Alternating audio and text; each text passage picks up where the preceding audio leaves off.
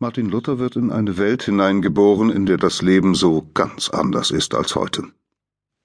Im Mittelalter leiden die Menschen unter Dürren, Sturmfluten und Missernten. Eine schreckliche Krankheit, die Pest, wütet und fordert zahllose Opfer. Das Schicksal eines jeden scheint in einer gottgewollten Ordnung besiegelt. Es gibt nur die eine katholische Kirche, die den Menschen Gottes Heil und Willen predigt und wehe denjenigen, die nicht dazugehören. Noch ist es unvorstellbar, das schützende Dach der katholischen Kirche zu verlassen. Der Papst in Rom beansprucht bisher unangefochten, Stellvertreter Gottes auf Erden zu sein. Bischöfe in den Ländern halten seine kirchliche Ordnung aufrecht. Gnadenlos werden diejenigen verfolgt, die von der kirchlichen Lehre abweichen, neue Ideen entwickeln und die Natur und die Welt erforschen wollen. Unter ihnen sind auch unbeugsame Frauen, die als Hexen verbrannt werden. Doch dann, im ausklingenden 15. Jahrhundert, beginnt diese festgefügte christliche Weltordnung zu bröckeln. Kaiser und Papst verlieren zunehmend an Macht und Einfluss. Mit unbändiger Neugierde wollen die Menschen mehr wissen als das, was die Kirche lehrt. Unerhörte Dinge geschehen. In Italien werden auf dem Papier Flugmaschinen erfunden und das Innere des menschlichen Körpers bis ins letzte Detail zeichnerisch festgehalten. Universitäten werden gegründet.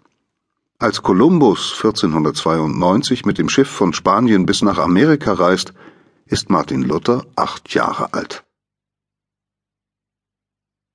Wie alles anfängt. Am 10. November 1483 wird Martin Luther geboren. Er kommt als Sohn des Ehepaars Hans und Margarete Luder auf die Welt. Erst später wird er seinen Namen in Martin Luther ändern. Man findet seinen Geburtsort, wenn man mit dem Zeigefinger auf die Mitte einer Deutschlandkarte tippt. Dort ungefähr liegt das Städtchen Eisleben. Einen Tag nach seiner Geburt, am Martinstag, wird er getauft auf den Namen des heiligen Martin von Tours, der seinen Mantel mit einem Bettler teilte und bis heute verehrt wird. So wird jedes Jahr im November an zwei große Männer erinnert, die beide Martin heißen. Man trifft sich am 10. oder 11. November auf Marktplätzen, feiert und macht Musik. Kinder ziehen mit selbstgebastelten Laternen singend durch die Straßen, Geschichten werden erzählt. Der heilige Martin von Tours und Martin Luther sollen nicht in Vergessenheit geraten. Die ersten Jahre Martin ist das älteste von neun Kindern. Die Familie zieht nach Mansfeld, wo sein Vater im Bergbau arbeitet. Über die Jahre erwirtschaftet er ein beachtliches Vermögen, wird Bergbaubesitzer und angesehener Bürger der Stadt Mansfeld. Dort geht Martin auch zur Schule.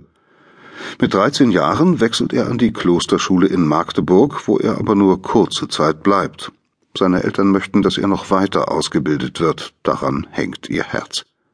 Aus ihm soll etwas werden, denn er hat das Zeug dazu, davon sind sie überzeugt. Martin ist 15 Jahre alt, als er von seinen Eltern auf die Schule nach Eisenach geschickt wird. Dort lernt er viel, vor allem die Fächer Musik und Dichtung begeistern ihn. Er ist ein sehr guter Schüler und wissbegierig. Er liebt es zu singen und die Laute zu spielen. Später wird er sogar Lieder komponieren, die bis heute in Gottesdiensten gesungen werden.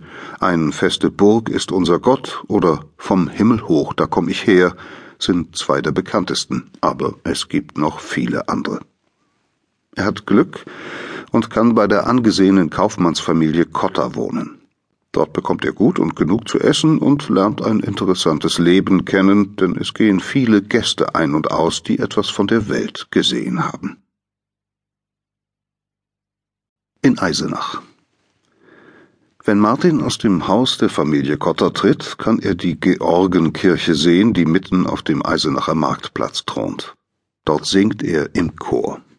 Es ist eine bedeutende Kirche, in der 300 Jahre zuvor eine ungarische Königstochter geheiratet hat, die heilige Elisabeth, wie sie später genannt wird. Es wird erzählt, dass sie im Alter von vier Jahren mit dem Thüringer Landgrafen verlobt wurde und auf der Wartburg lebte. Von dort kam sie hinunter in die Stadt, um den Armen zu helfen und die Kranken zu pflegen. Martin erlebt, dass die